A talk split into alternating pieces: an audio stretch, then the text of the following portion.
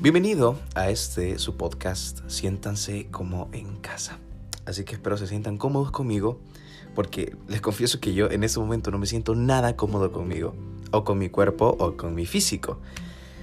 Con mi imagen sobre todo, ya que el día el día domingo se me ocurre la brillante idea de raparme la cabeza.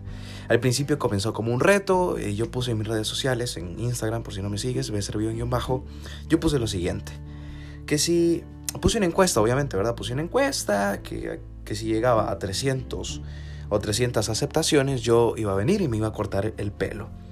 No llegué, pero ni a 120. no llegué ni a 120, ¿qué es eso? Pero bueno, miren, al final eh, me metí a un en vivo de un amigo y este amigo me dice, hey, ¿qué pasó? Este, llegamos a, tantos números de visitas al en vivo y vos te cortas el pelo en vivo. Y yo, chévere, o sea, yo tenía la máquina y yo dije, why not, ¿por qué no hacerlo?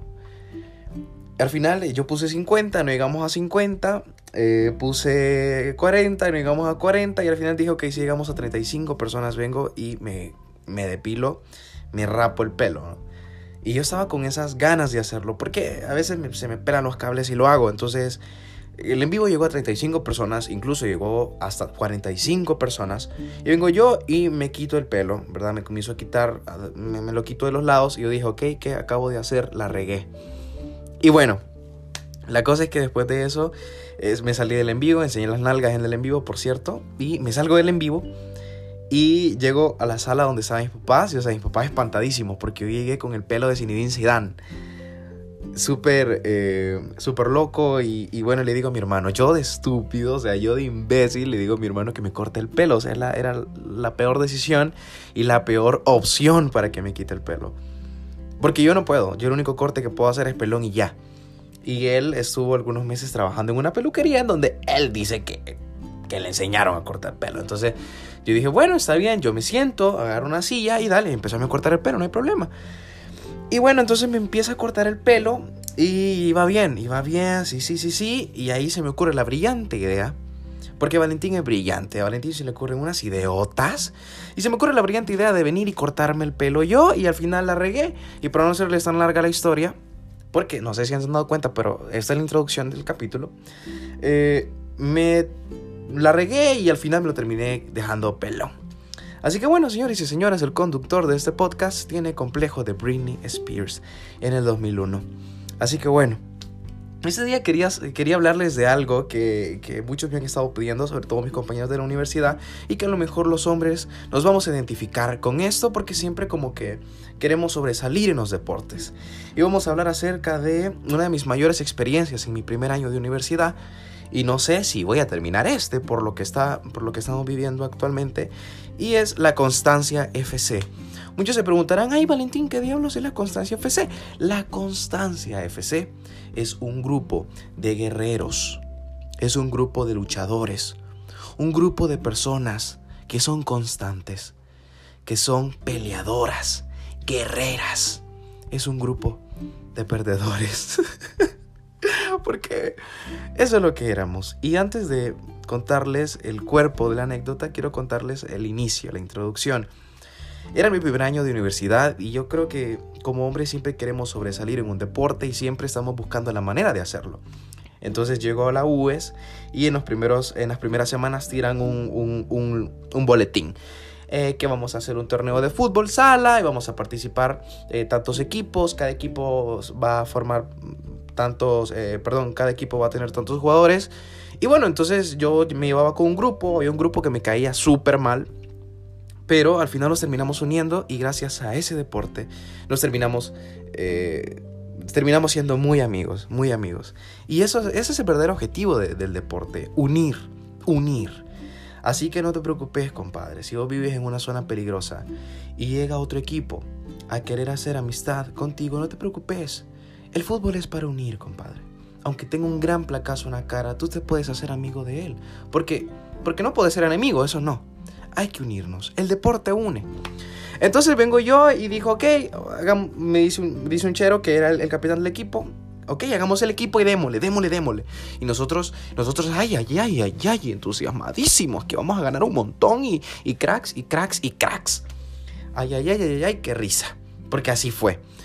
Em, hacemos el equipo, damos el dinero, nos inscribimos y comenzamos. El primer partido lo perdimos, el segundo partido lo perdimos, el tercer partido lo perdimos y el cuarto partido lo perdimos.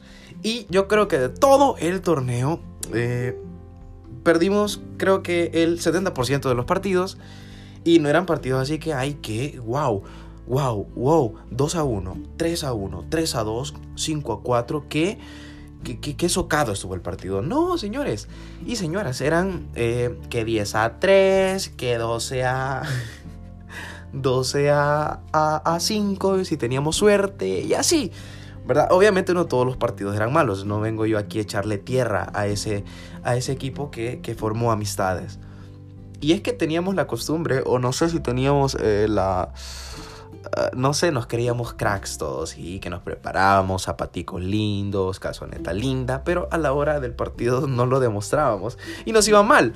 Para empezar teníamos el arquero que, que, se llamaba, que se llama Mario, que era gordito. Y todos y, es como la es como como como el objetivo principal del gordito en esta vida. Como que cuando Dios está haciendo a las personas dice, ok, te voy a dar la gordura, pero esta gordura es para que cubras la meta para que seas aquella persona que le dé el gane al equipo, para que seas ese protector de la meta. Así que te daré esta gordura para que la disfrutes, no para que te sientas inseguro de ella y te termines suicidando. No, tienes que cubrir una meta. Y luego estaba yo, que dije que era el defensa, y estaba otro más, mi amigo Edson. Un saludo desde aquí para Edson. Eh, le decíamos eh, Bronco Flow porque tenía el pelo de, de, brócoli y aparte que era un eh, amante, era un amante a, al, la ornamento, ¿cómo se le llama?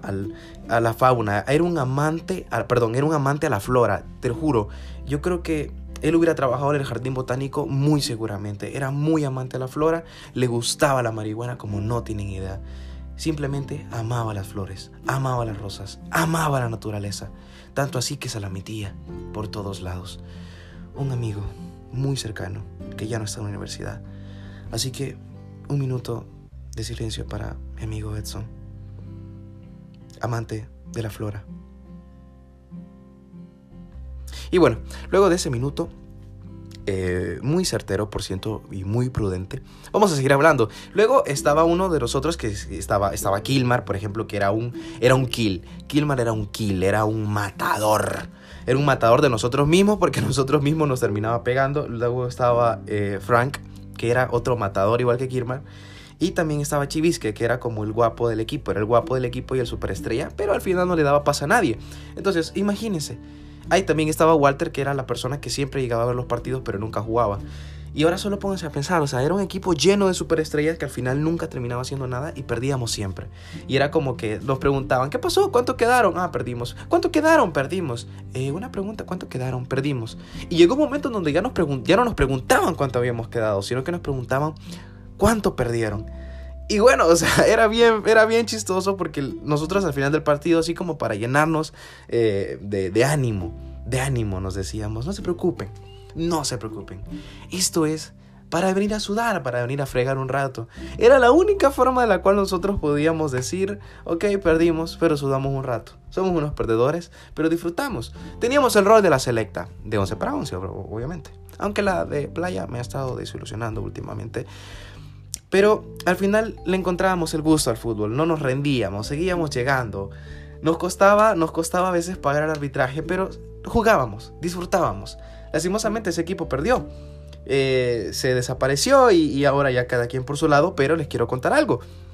A pesar de que siempre perdíamos y ganamos como 2, 3 partidos de 15 creo, logramos clasificar a los octavos de final o a los cuartos, no recuerdo. ¿Y saben por qué? Porque equipos se retiraron y perdían y a veces ganábamos por... por eh, ¿Cómo se le llama eso? Cuando un equipo nos viene, eh, ganábamos por default. Ay, no sé. Ay, ay, ay. No sé. Pero la cosa es de que nosotros la felicidad no la perdíamos. Perdíamos los partidos, pero la felicidad no la perdíamos. Era un equipo inigualable la Constancia FC. Y yo creo que no sé si mi historia, con mi historia se identifican muchas personas o definitivamente yo soy la única persona que, a la que le pasa eso y, y bueno. Nunca ha sido bueno para el deporte, la verdad he sido bueno para otras cosas, como por ejemplo para hablar, y de decir estupideces en lugares en donde no son adecuados decirlas. Pero Para el deporte nunca ha sido buena. Mi hermano sí, pero aquí este podcast no es de él, es mío. Así que, compadre, al suave. ¿Ok? Ok. Así que bueno, señores y señoras, esta era la anécdota de esta ocasión. Eh, la Constancia FC, un equipo de mucha constancia, de mucha fuerza, de mucha garra, pero de pocos resultados. Así que eh, para los hombres, y bueno, otra cosa, yo me preguntaba por qué hay equipos que sí ganan, por qué hay equipos que sí ganan. Y habían personas que no tenían talla de que jugaban, pero jugaban más que nosotros. Y lo peor de todo era que, era que llevábamos a las niñas a que nos vieran jugar y nunca nos vieron ganar. Pero bueno, eso era lo más vergonzoso y lo que más... Eh, lo que más dolía. Ahorita que me acuerdo, recuerdo que, eh, ahorita que me acuerdo, le voy a contar una anécdota de la Constancia FC. Recuerdo una vez que jugábamos con uno, de los, con uno de los equipos más fuertes. Y ese día a mí se me olvida llevar una calzoneta y agarré un boxer de equivocación. Y tuve que jugar con un short. O sea, ese short era un, era un boxer, pero era un boxer para dormir. De esos boxers que tienen botones ahí por donde está el, el, el pinis. Y jugué con un boxer prácticamente jugué con un boxer y eso era lo mejor del mundo. Igual la ocasión en donde antes del partido fui a hacer caca en los baños del polideportivo y que me abrieron la puerta. O sea, eso fue súper chistoso porque me encontraron parado con el papel en las nalgas. O sea, literalmente me lo estaba pasando. Debate. ¿Cómo se limpian las nalgas ustedes? ¿Parados o sentados? Yo parado. Y por estar eh, lavándome las nalgas o limpiándome las nalgas parado, me encontraron parado limpiándome las nalgas. Pero eso, todo eso, todas esas circunstancias, esos fenómenos, son, lo que, son los que formaban parte de la constancia y que hacían que este equipo y esas actividades deportivas que hacíamos como equipo y todas las personas, los personajes sumamente maravillosos que estaban en el equipo, hicieran que la constancia fuera algo mágico. De todo corazón me gustaría que la constancia se volviera a unir y bueno, Pasaron muchas más cosas, como por ejemplo una vez que me iban a volar la cabeza, un amigo, mi, portero Mario, que a veces se la llevaba de, de Super Saiyajin, me intentó volar la cabeza, pero no pudo. Y bueno, hay muchas más, pero se me van. Como por ejemplo en el primer partido en donde invitaba a una niña que me gustaba mucho para ese entonces, la invito a mi primer partido, era el primer partido de la constancia, y me caigo y me raspo. Y ese raspón me duró mucho, es, pues además nunca se me curó, o sea, aquí tengo la cicatriz y todo, bien así, bien fea. Pero, o sea, hay muchas cosas de la constancia. También como por ejemplo que perdía clases, o sea, literalmente me quitaron un parcial por ir a jugar con la constancia. Era mágico, era simplemente mágico. Perdíamos, pero éramos felices. Como dice aquella frase, éramos felices y no lo sabíamos. Ahora, bueno, ahora, ¿qué es lo que toca? Estar en la casa, ver películas. ¿Ya vieron el hoyo? ¡Ay, qué bonito el hoyo! Yo solo he visto otros hoyos. Eh, no, perdón. Eh, ¿Cómo se llama esta película del hoyo? Está súper genial, deberían de verla, deberían de verla. Obviamente si están pasando la cuarentena con su mujer o con su esposa, con su novia, con su novio, pues están viendo otra clase de hoyos, no están viendo el hoyo de Netflix. Pero sí se los recomiendo mil, mil, full, full, mil. Así que bueno, señores y señoras, este ha sido el capítulo de ahora. No olviden seguirme en mis redes sociales, Instagram como Valentín Cervellón. Ay, qué tonto. En Instagram como B Cervellón-bajo. No, no, entiendo por qué les cuesta pronunciar Becervillón. Sí, es súper fácil. Becervillón, ya está. Becervillón, Becervillón, Becervillón, Becervillón. En Instagram, Becervillón-bajo. En Facebook como Valentín Rivera. Y en Twitter como Cervillón-19. Así que, señores y señoras, ha sido un gusto compartir este podcast con cada uno de ustedes, que es nuestro proyecto. Así que, adiós y siéntanse como en casa. Chao.